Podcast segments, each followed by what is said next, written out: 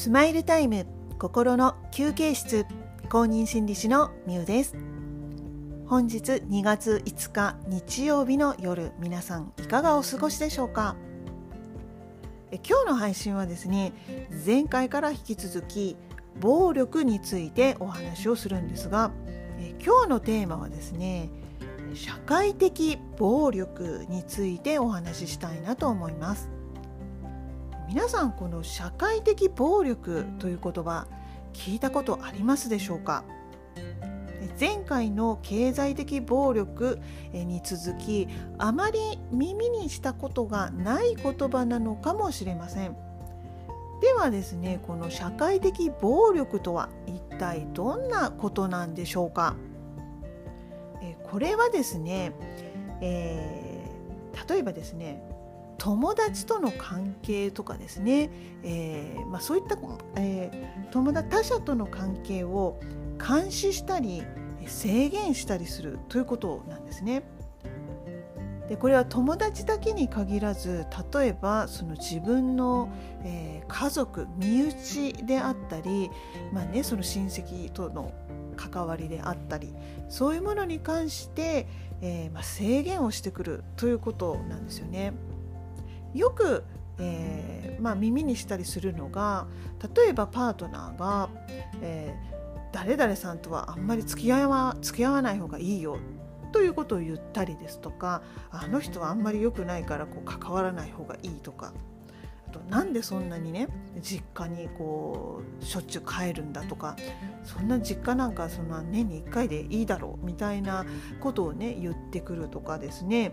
えー、まあそのたまにそういうことを言うことはあると思うんですけれどもこれがですねこう一線を越えるレベルで、えー、ま、監視ですとか制限があったりするとこれは社会的暴力に該当する行為となるんですね。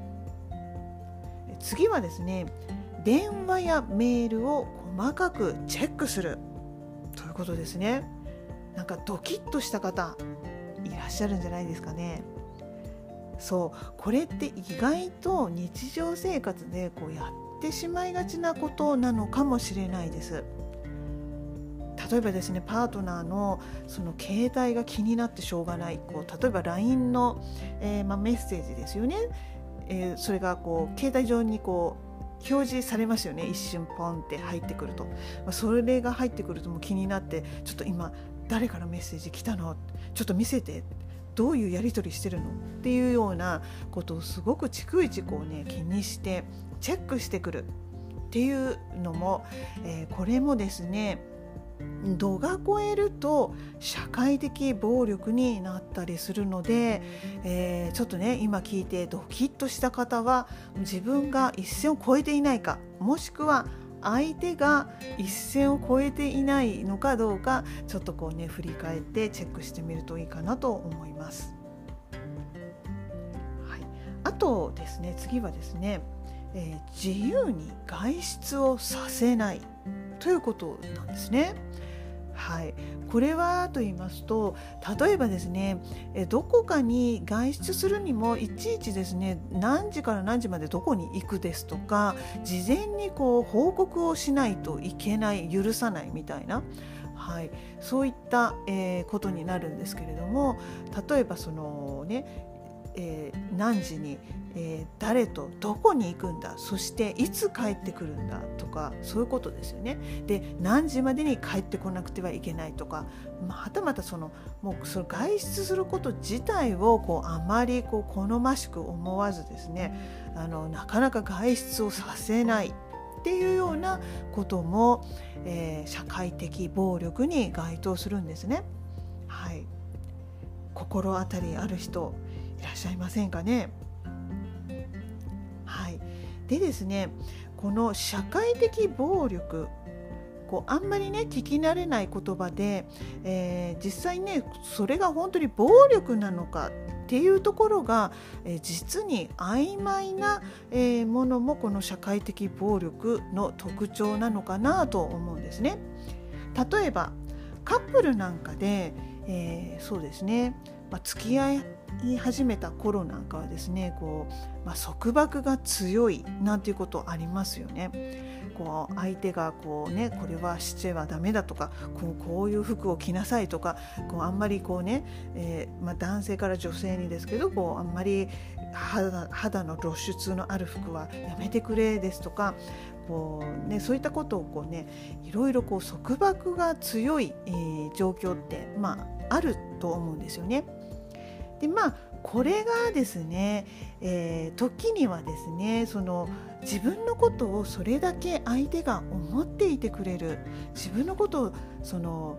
愛してくれてるからそういうふうにね束縛をしてくるんだみたいにですねこう何、えー、て言うんですかね好意的に受け取ってしまうケースもあるんですね。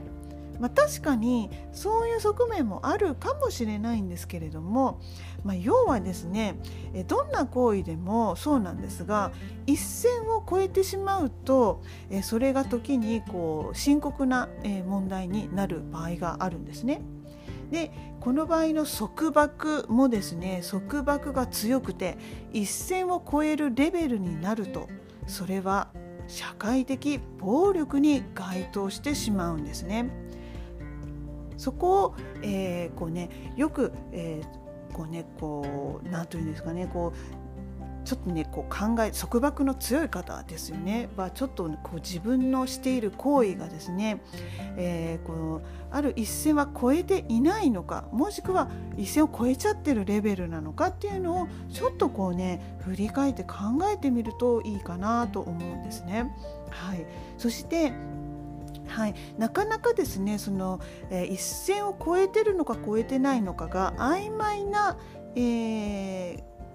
何て言うんですかねこう曖昧さがあるんですよねこの社会的暴力というのは。なので、えー、なかなかその当事者もこう分かりにくいっていうことがあるかもしれないんですけれどもやっぱりですね、えー、こういったね制限や、えー、監視などをされているとだんだん窮屈になってくるんですよね。こうえー、一緒にいてもこう何かこう自由さがないというか、うん、そういうふうにこう自分が辛くなってくるっていうことが、えー、増えてきたなと感じる場合はもしかしたら相手の行為が社会的暴力になっているかもしれないので、えー、そういった場合はですね前回もお話ししたんですが自分に負担がかかってきている状態になった時は、えー、信頼できる誰かに相談する。もしくはもしそういう人がいない場合は、えー、必ずですねその公的な機関えー、町のですね、まあ、区役所ですとか市役所ですとか、まあ、そういったところにですね必ず、えー、その相談できる窓口というものがありますので決して一人で悩んで我慢しないでぜひぜひですねこう誰かを頼ってほしいんですね。はい決してこの自分がねこうあの生きづらさを感じたままこう窮屈なね状態を感じたままえー、今回の場合ですとこう暴力社会的暴力を受けながらも我慢して暮らしているというのは、えー、こう精神衛生上良くないのでぜひ、えー、こう一線を越えるような社会的な暴力を受けているなと感じた場合ぜひ相談をしてみてほしいなと思います。はい。ということで今日はですね、えー、社会的暴力についてお話ししてみました。えー、皆さん最後までお付き合いいただきありがとうございました。それではまた次回の配信でお会いしましょう。さようなら。